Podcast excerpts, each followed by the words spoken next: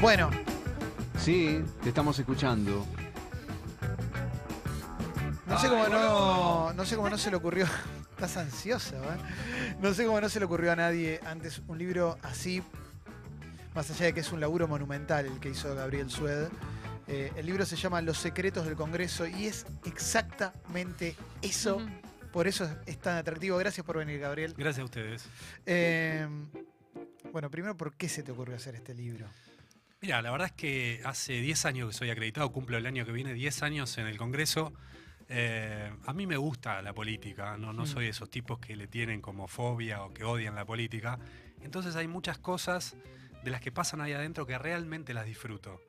Sí. Eh, estar en, en una sesión de madrugada, si bien en un punto es un garrón, Sí, vamos a coincidir, sí. también tiene eso de que estás siendo testigo de este, un acontecimiento histórico. Totalmente. y que estás en el medio de, de la cocina. Quizás que hasta escuchás una conversación, una negociación que se da en un pasillo. Ves qué cara de, que, que pone uno o el otro cuando la cosa se tensa. Me pasó en la legalización del aborto. Sí. Eh, Estoy en ese capítulo ahora. Bien.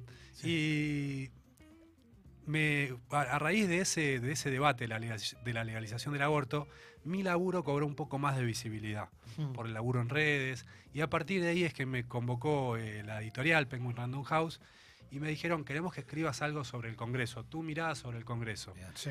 Y bueno, fue darle forma a eso y es esto que salió. El libro parte desde lo más formal, que es eh, cuándo se construyó el Congreso, qué espacios tiene y demás. Ah, bueno, a cuestiones como la rosca, protagonistas del Congreso. eh, hay dos perfiles importantes, Pichetto y Carrió, eh, como dos personajes eh, ya son históricos, ¿no? Dentro del Congreso. Y sí, sí, la verdad que eh, alguien puede tener opinión buena o mala de, de cualquiera de ellos dos, pero son de los más trascendentes desde el 83 para acá. Sí. Carrió en diputados, Pichetto en el Senado. Eh, bueno, el, perfil de Pichetto es, un perfil muy largo, pero es muy interesante, ¿no? Porque el que no lo conoce a Pichetto se, puede quedar en la de.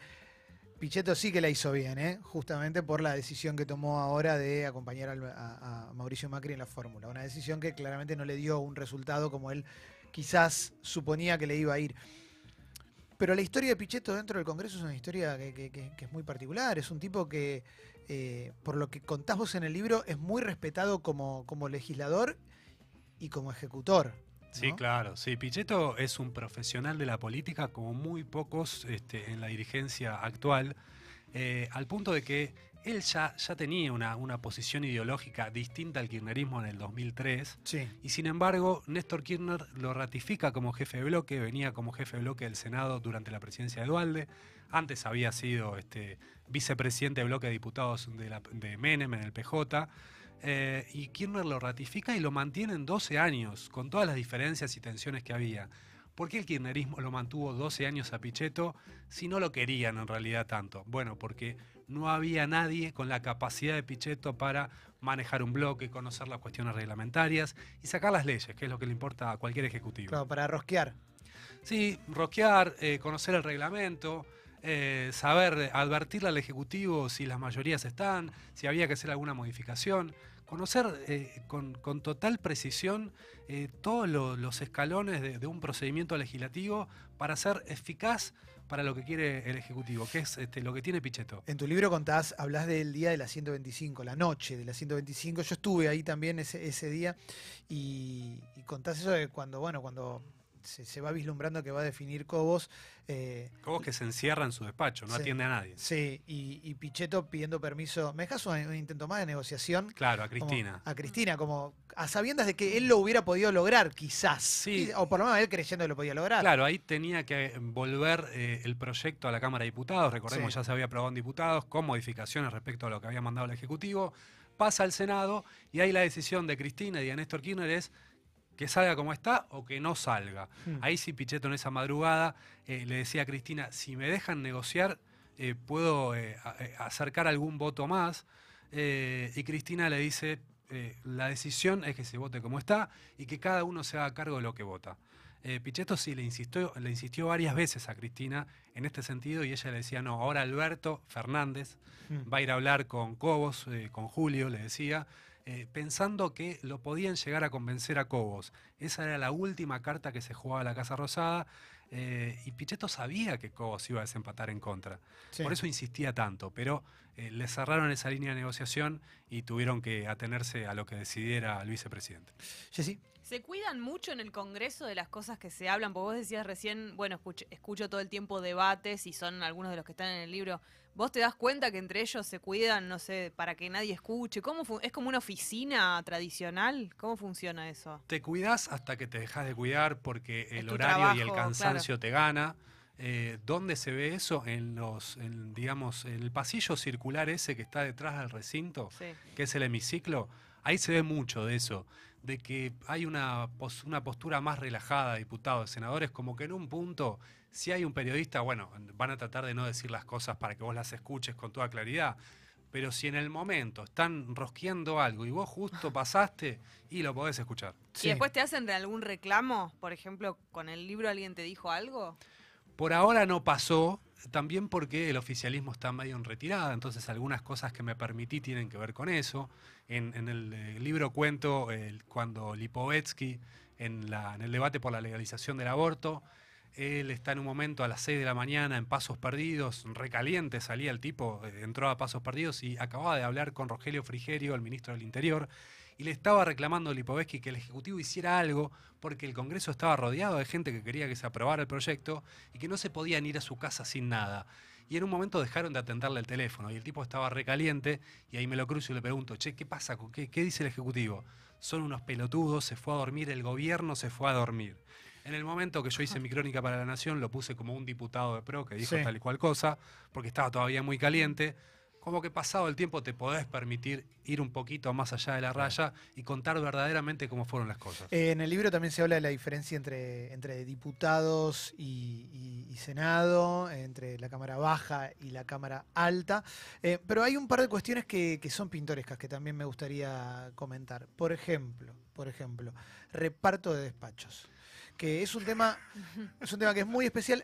Yo sé que recuerdo alguna vez cuando era senador eh, Barrio Nuevo, había leído que para decirlo en términos técnicos, le zarpó el despacho a Capitanich a las patadas. Y yo leí, leí eso y dije, qué animal, loco, qué, qué, qué, qué bestia. Y veo que hay peleas 100% territoriales. por- Totalmente. por- por- está está el, el despacho de Máximo Kirchner que, que contás. Es que eh, el despacho no es solo el lugar donde labura un diputado, un senador, donde están sus asesores, es una medida precisa de tu ubicación en la pirámide de poder del Congreso. Claro. Si vos no tenés un buen despacho, si no estás en el Palacio, sos un diputado un senador de segunda, tercera o cuarta categoría. Y entonces esa disputa por el poder, por eh, lo simbólico de- del estatus que en la política pesa y mucho, eh, se la toman muy en serio.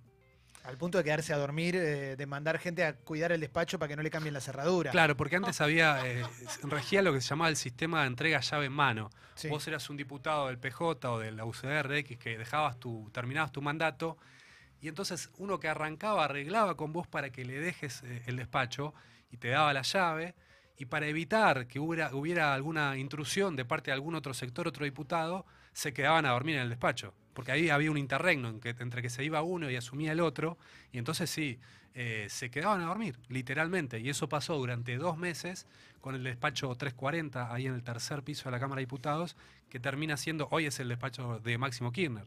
Pero ese despacho, la posesión de ese despacho desató una guerra realmente, eh, que duró mucho tiempo, y los diputados de la Cámpora, dirigentes de la Cámpora, se quedaron durante dos meses a dormir en el despacho, eh, con bolsas de dormir, con un Excel que indicaba qué día, cada noche se tenía que quedar cada diputado, para que los agentes de seguridad no pudieran entrar, porque si hay un diputado presente, no los podían desalojar. Estamos hablando con Gabriel Sueda, autor del libro Los secretos del Congreso, Calo, y después Leo. Hay como una sospecha popular que dice que, que los diputados y los senadores un poco no hacen nada y van una vez cada tanto, sesionan 40 horas seguidas y se van a la casa. ¿Cuánto hay de cierto en eso y digamos cuánto hay de importante en laburo fuera de la sesión? Bueno, yo me tomé en serio esas preguntas que están presentes siempre en las oleadas de indignación popular. Eh, ¿Son todos vagos? Es la pregunta Claro, hace Calo. sí. Eh, la otra pregunta es, eh, ¿cuánto, ¿cuánta guita ganan? ¿Cuánta guita manejan para asesores? Y las respuestas son un poco más complejas, pero eh, me tomé el laburo de responder esa pregunta concreta. ¿Son todos, hay un capítulo que se llama así, ¿son todos vagos? Ah, capítulo 7, 8 creo que es. Y la verdad es que es difícil dar una respuesta general. Hay algunos que son vagos, hay algunos que son vagos. Ahora, hay otras cuestiones que tienen que ver con el funcionamiento del Congreso.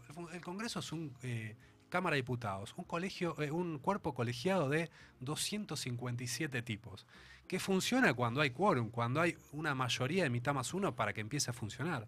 Y a veces la dinámica política por, una cuestión del oficialismo, ahora por una cuestión de la oposición en otro- en otro momento, hace que no, no se reúna esa mayoría. Y el tipo que quizás quiere laburar no puede. Eh, y es verdad también que hay muchos que laburan fuera de las sesiones, en las reuniones de comisión. Se cuidan, sí, de que si hay alguno que labura, que no labura, se note poco, porque, por ejemplo, no tenés el listado de ausentes y presentes en las reuniones de comisión. Sí en, los, en las sesiones, pero ahí también hay como un engaño porque te ponen presente si estás cinco minutos y te vas, figurás como presente. Entonces, en las estadísticas no hay tantos ausentes. Eh, pero, por ejemplo, Carrió, que es una diputada que no es de la que más falta, pero sí de las que menos vota. En los últimos años faltó al 90% de las votaciones. Ahora, incluso en el caso de Carrió o en el caso de Menem, que faltó al 70% de las sesiones, en 11, eh, 12 de los 14 años que lleva como senador ininterrumpidos, eh, no emitió palabra en el recinto. ¿Vos podés decir que Menem es un tipo vago? Bueno, vago no es, fue dos veces presidente, fue tres veces gobernador, pero no le interesa la tarea legislativa. Con, mucho, con muchos pasa eso, que, la consideran una tarea menor y que va en lo justo y necesario. Y después pasa que a veces cuesta juntar mayorías por cuestión de dinámica política. Leo. Eh, en estos 10 años, eh, el día más caliente de todo fue el día de la reforma jubilatoria. Sí, sí, la verdad que sí, desde la 125 y después esa, y en reforma eh, previsional de diciembre del 2017 que no se veían imágenes, así creo yo desde el 2001. Eh, combates así abiertos en la calle, una moto policial pasando por encima de un manifestante. ¿Vos dónde estabas en ese momento? Yo estaba adentro. adentro. Pero Pero, por eso, ¿cómo se veía de adentro la situación, digo, con respecto a todo lo que pasaba afuera? Un escándalo. Bueno, ¿no? adentro empezaron a toser en un momento los diputados porque había eh, el gas lacrimógeno que se colaba por los ventanales y también tenías eh, el sonido de los helicópteros, además de las bombas de estruendo, lo- lo- los disparos, que todo eso se escucha y tiene un efecto sobre el recinto. La calle incide sobre el palacio. Y ese día, el 14 de diciembre del 2017, pasó eso, por eso en un momento tuvieron que suspender la sesión, que la pasaron para la semana siguiente, y ahí también fue el punto de partida de unidad opositora. Así que esa sesión también está, y le dediqué un capítulo, es una sesión muy importante. Eh, el Congreso tuvo, no no nos olvidemos que tuvo una época de estar vallado en 2002 también. Me acuerdo, yo me acuerdo el día de la 125, los piedrazos contra el Congreso. Sí, claro. Que se escuchaba de adentro, era una cosa de decir, "No, acá no sale nadie, Sí. acá no sale nadie. Eh, hay un montón de, de- de cositas para charlar. Ta- También hay como ciertas, no son picarescas, pero eh, de- de- decisiones que tomó Pichetto con respecto al, al volumen en el que se habla, hay que, hay que Sí. ir... eh, los senadores tenían que ir con corbata hasta que Gioja... Sí, logró que se flexibilizara esa norma. Eh, yo digo, Pichetto eh, es un caso eh, muy extraño de mimetización de persona con institución. Sí. Pichetto es el Senado y el Senado adquiere las características personales de Pichetto. Eh, el Senado es un lugar donde no está permitido aplaudir ni abuchear en las sesiones y en las reuniones de comisión. Y ahí destacás algo muy simpático, ¿no? De Gabriela Michetti. Sí, simpático. Sí. En, la- en el tratamiento de la ley Justina, Sí. que es la ley de este, que es donde se habilita, eh, se agiliza la donación de órganos, estaban los familiares de, de- que de alguna forma fueron víctimas de toda la burocracia que implica la donación de órganos, como Justina Locano, eh, esta chiquita que eh, permitió que se sancionara esta ley. Y en un momento se aprueba la ley en el Senado por unanimidad y los familiares aplauden. Y Michetti dice, por favor, por favor, sabemos que es un momento sensible, pero en el Senado no está permitido aplaudir. Yo, a, mí, se me heló la sangre. eso. Increíble, sí, sí. ¿Cómo puede ser? Pero bueno, eh, como esas cuestiones tan estrictas, eh, lo cierto es que rige esa regla de que no se puede aplaudir en las sesiones, que lo impuso Pichetto y lo sostiene Pichetto, y otras cuestiones que tienen que ver con el código de, de vestimenta, esto que vos decías. Sí. Eh, lo flexibilizó Gioja en el 2001 con una mentira. Le dijo a Eduardo Menem, que era también alguien que lo, lo quería imponer eso, que él tenía problemas respiratorios y que entonces no podía usar corbata, que si le permitían por favor ir sin corbata, un chanta divino, Gioja. ¡Qué chantún! Y le permitieron entonces que, bueno, con traje pero sin corbata.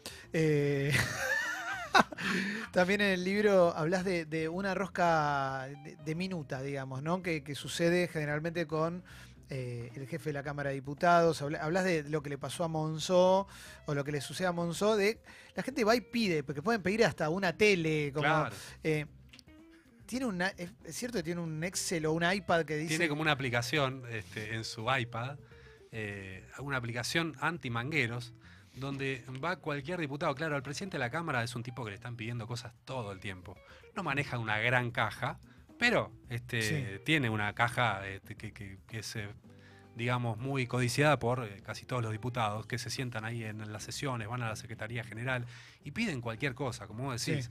Desde, por ejemplo, en el 2012 se cambió la marca de agua de que se usa en las sesiones. Sí. Eh, y se eh, empezó a comprar una de Rosario de la Frontera en Salta, que es el pueblo de Alfredo Olmedo, que había logrado con una gestión con Julián Domínguez, che, compramos, compremos este agua de mi pueblo, que seguramente, bueno, ahí habría quizás Algo algún, consiguió. algún beneficio. Sí. Eh, pero Monzó tiene sí esta app donde cuando un diputado va a pedirle algo, él pela el, el iPad y le muestra qué despacho tiene, cuántas cocheras tiene, cuántos viajes internacionales hizo en el año, cuántos este, pasajes canjeó, eh, si pidió subsidios extra, como que tiene todo el mapa del diputado. Encima, esto de los viajes internacionales lo tiene con un mapa posta del mapa mundi, donde le aparece marcado en rojo a dónde fue cada diputado.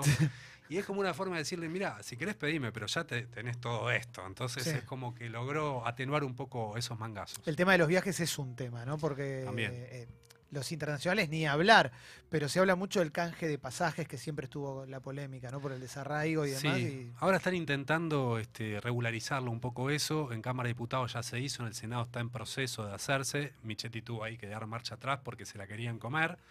Eh, podés, vos te dan eh, 20 tramos aéreos y 20 terrestres a cada, a cada senador. Ahora los diputados tienen otro sistema que si quieren se los explico. Y ellos pueden usarlos, transferirlos a terceros indiscriminadamente o canjearlos en algún momento por plata en efectivo. Y eso hacía que el sueldo de un senador pudiera aumentar hasta en un 70% si canjeaba todo. O sea que en algunos casos terminan- terminaba siendo un sobresueldo de casi el 70%. Es mucho y creo que lo más polémico tiene que ver justamente con esto del canje.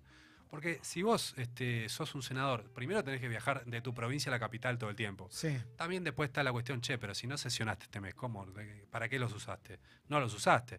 Eh, después te pueden decir, pero mira, yo además de viajar a la capital, tengo que viajar por mi provincia para ponerme en contacto con las problemáticas de mis representados.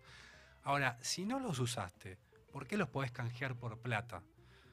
Bueno, es y un tema. dárselos a otros también es raro. Claro, pero viene alguien de una escuela infantil de Ah, tu provincia claro. que necesita viajar para un torneo de no sé dónde. Todo igual está sujeto Sí, sí, a, a sí. una gran arbitra algún, sí, una gran un manejo discrecional porque no hay controles.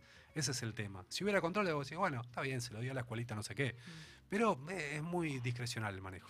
Eh, pensaba en, en esto de que el, el- el diputado Cesla Bristol. Claro, es, eso. eh, Dice Mario Negri, un diputado con cinco mandatos, esta diferencia de estatus entre diputados y el Senado dice que diputados es la Bristol y el Senado es un spa. mm, Y tiene que ver primero con que el- alguna cuestión monetaria concreta, que los senadores tienen cuatro veces más guita para asesores que los diputados. Un diputado tiene por mes unos 250 mil pesos para nombrar asesores, para pagar sueldos, y un senador tiene un millón de pesos. Y después están los que se pasan de ese millón de Sí. pesos, que son eh, casos también resonantes, Pino Solana, Eduardo Basualdo. Eh, ahora, después tenés una cuestión de poder, por ejemplo, que en el Senado eh, tienen la posibilidad de vetar los ascensos de diplomáticos y de jueces. Entonces viaja un senador al exterior y lo tratan como Jesucristo, porque claro. ese tipo es el que en definitiva después puede decidir si vos ascendés en la carrera diplomática o no. Y después están las cuestiones más eh, del día a día. Entra un senador eh, al Senado y va caminando por un pasillo y hay alguien de seguridad. Ese de seguridad se pone de pie y lo saluda casi haciendo una reverencia y le dice, senador. Y entra un diputado a la Cámara de Diputados, el de seguridad no se para para nada, Sí. y pasa y le dice, hola Dipu, ¿cómo andas? Sí. Esas cosas se dan también. en el Sí, día a día. sí, sí, sí, sí. Hay diputados que van en remera, sí, Claro. eso lo tenés. Siempre, eh, los de la izquierda generalmente van más informales, ¿Te claro. acordás de Rosselli, el compañero Sí, de, de- Claro, el de Zamora. de de Zamora? autodeterminación y libertad. que ese era sí. como el, el sumum de, de la Sí, informalidad. Sí, también iba, yo me acuerdo de uno que se llamaba Eduardo Macaluce, que iba con Sí, el pelo claro. largo, La también mochilita. progre, escuchaba a Frank Zappa. Sí. Bueno, un ese gran es- diputado. Sí, era, era, era un gran diputado. ¿Hay un- muchas cosas que viste y no pusiste en el libro? Bueno, si no las puse es por algo, Clemente. Sí. No, no me quiero hacer quedar mal. No te estoy preguntando ninguna en particular, pero debe haber, ¿no? Debe Sí, algunas. No, ¿sabes que no puse las cosas que, que no puedo respaldar eh, con, con investigación? Que no pude probar, no las puse. Te cuentan cada historia, eh, no sé, de que funcionaba un prostíbulo. Te la digo, cosas Sí, que, sí, que no sí. probé, por eso no las puse. Que en algún rincón de la Cámara de Diputados funcionaba una suerte de prostíbulo. Bueno, la verdad que yo no lo pude comprobar. Claro. Eh, un prostíbulo, no, no un prostíbulo bien establecido, alguna cosita, alguna piecita, Sí. alguna Ah. oficina. Donde se retiraban un rato a. Claro, la verdad no me consta. Este, o que se vende droga en el Palacio del Congreso, otras cosas que la gente también comenta. Y yo qué sé, no, no, no, lo, no lo puedo comprobar. Ay, no, que no. lo viste 10 días despierto. sancionando No. leyes a morir. Bueno, eh, sí, esos rumores están, van a estar siempre. Van a estar siempre. ¿El diezmo es real? Otra cuestión, esa es otra cuestión, que un empleado eh, le tenga que dejar el 10% al diputado o al senador por este, cubrir ese cargo. También hay Si denuncias. vos querés estar acá, tenés que darme la, la mía. hubo incluso denuncias, pero eh, yo no lo, no, no- no- como no lo tengo probado, y este no es un libro de denuncia, de que voy a, me voy a meter hasta, no sé, tres meses a investigar un caso chiquito de que le dejó un diezmo a un diputado, no lo sé. Eh, pero puede pasar eh, que alguien consiga un laburo con un diputado. Yo te consigo a vos que vayas a laburar con Leo diputado. Sí, Vos dame a mí, no a Leo. Dame a mí Bueno, algo. un- también, un también puede pasar. Pero pasa mucho, sí, de contratos que no son para la tarea legislativa. Vos sos eh, diputado y sos candidato a gobernador y vas al presidente de la Cámara y le decís, che, tengo campaña este año. Sí, ¿No me podés soltar cinco contratos que figuran quizás como empleados de la biblioteca sí. y nunca jamás pisan la biblioteca y son empleos tuyos eh, para la campaña? Y ahí sí puede haber alguno que nunca, no, no realiza ninguna tarea y en definitiva es guita para la campaña. sí. Yo digo, eh, porque tampoco me puedo hacer el gil, por supuesto, que el Congreso es una caja de financiamiento ilegal de la política, con la particularidad que es una caja multipartidaria. Entonces ahí Sí. es como que entre bomberos ¿no? nos pisemos la manguera, ah, todo Claro. tranquilo. Eh, ¿Cómo se reciben en el Congreso los proyectos de ley pavotes? La capital. tipo la del capital, Durano, claro. sí. Bueno, representan esas leyes el 15% de la producción legislativa en un año. Es, es bastante igual. Es ¿eh? bastante, sí, Sí. sí, sí. Eh, Imagínate que este año vamos eh, solamente 18 leyes aprobadas. Es el peor año del 83 para acá. Eh, mira, la verdad es que para nosotros esas leyes son muy pavas y parece como que los diputados y los senadores están pelotudeando, pero tienen un sentido. Están construyendo poder en su pago. Claro. eh, Imagínate que no hay juego político para todos los que integran este, el Congreso. No es que tienen, puede discutir y, y ocupar un rol preponderante y, y discutir el presupuesto, discutir eh, las leyes este, realmente que son de agenda nacional. Algunos tienen un rol secundario, los Sí. diputados senadores. Para esos tipos que están construyendo una carrera provincial o municipal, que quieren ser candidato a intendente, a gobernador, para esos tipos es importante esa ley de la capital nacional, de la pelota paleta, del asado con cuero, es importante. Y para el pueblo, ingresar en la agenda nacional, entrar a, la Cámara de Diputados, al Palacio, al Congreso, y que alguna vez alguien de- hable de ese pueblo, olvidado generalmente, es importante. Sí, Y no ocupa mucho tiempo legislativo. Nosotros nos podemos poner a decir, mirá qué pelotudos que son. Pero tiene un sentido, tiene un sentido. Quiero que hablemos de gente. Primero te voy a pedir una anécdota. Después me gustaría preguntarte por gente que te sorprendió lo bien que hablaba. Sí. La la gente que, que decís es un buen legislador y además es un buen orador. Hay una anécdota muy buena que me acabo de acordar recién Dale. ahora, de, de Pichetto en la sanción del matrimonio igualitario, Sí, cuando Néstor Kirchner lo llama para decirle vas a votar a favor, ¿no? qué linda esa, sí. Eh, y Pichetto le contesta. Deja que la, que la remato. Sí, claro, claro. Eh, había alguna duda sobre Pichetto porque tiene estas posturas conservadoras, reaccionarias. Eh, y además hace nueve años, que no es lo mismo que, que la actualidad, ¿no? Y Néstor Kirchner se había cargado al hombro en la Cámara de Diputados en el 2010 la sanción de, ese proyecto de ley de matrimonio igualitario. Fue al Senado después el proyecto y si bien Pichetto era el jefe de bloque del oficialismo, había alguna duda sobre qué podía llegar a ser eh, Pichetto. Entonces Néstor en ese momento lo manda al Cuervo Larroque, que ya era el secretario general de la Cámpora, a que lo tanteara Pichetto a ver cómo venía la mano. Y entonces el Cuervo va haciéndose el gil al despacho de Pichetto, a hablar de algún otro tema, y eh, le saca el tema del matrimonio igualitario, a ver cómo estaba la cosa. Y Pichetto, que es un viejo lobo, enseguida entendió cómo, venía la mano, eh, qué quería saber el cuervo, quién lo había mandado, entendió todo. Entonces le contesta, eh, decile al horrible, porque así se refería él a Néstor Kirchner en las conversaciones en confianza, decile al horrible que se quede tranquilo, que si hay algo de lo que estoy más lejos que de los putos, es de los curas. Impresionante. Tremendo. Bueno, es- eso también es parte, es parte de la política. Son personas, ¿no? Eso está clarísimo y, y- y así en hablar. ¿A quién viste? Yo me acuerdo de esa noche, me acuerdo el discurso de Agustín Rossi, Sí, que fue, para mí fue el mejor que vi esa noche, o por lo menos en diputados. sí. en diputados. En diputados. En yo en Senado estaba en la calle en ese momento. Claro.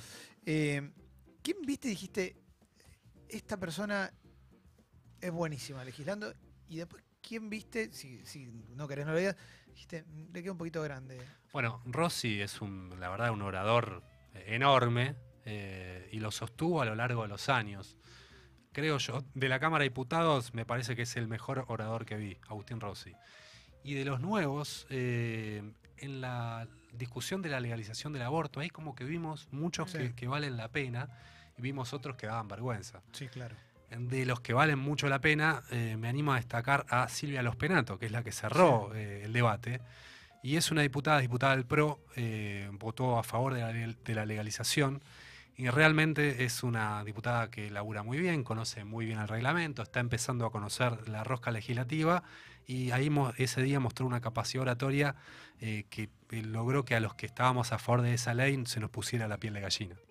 Y flojos, legisladores que viste y dijiste, alguien que ya no esté de última. No, pero va- vamos a coincidir y no es tan difícil, qué sé yo, un Alfredo Almedo te da vergüenza Sí, cuando sí. habla. Sí, sí, Tiene que ver, que ver también con eh, cuestiones eh, de la postura ideológica de cada uno.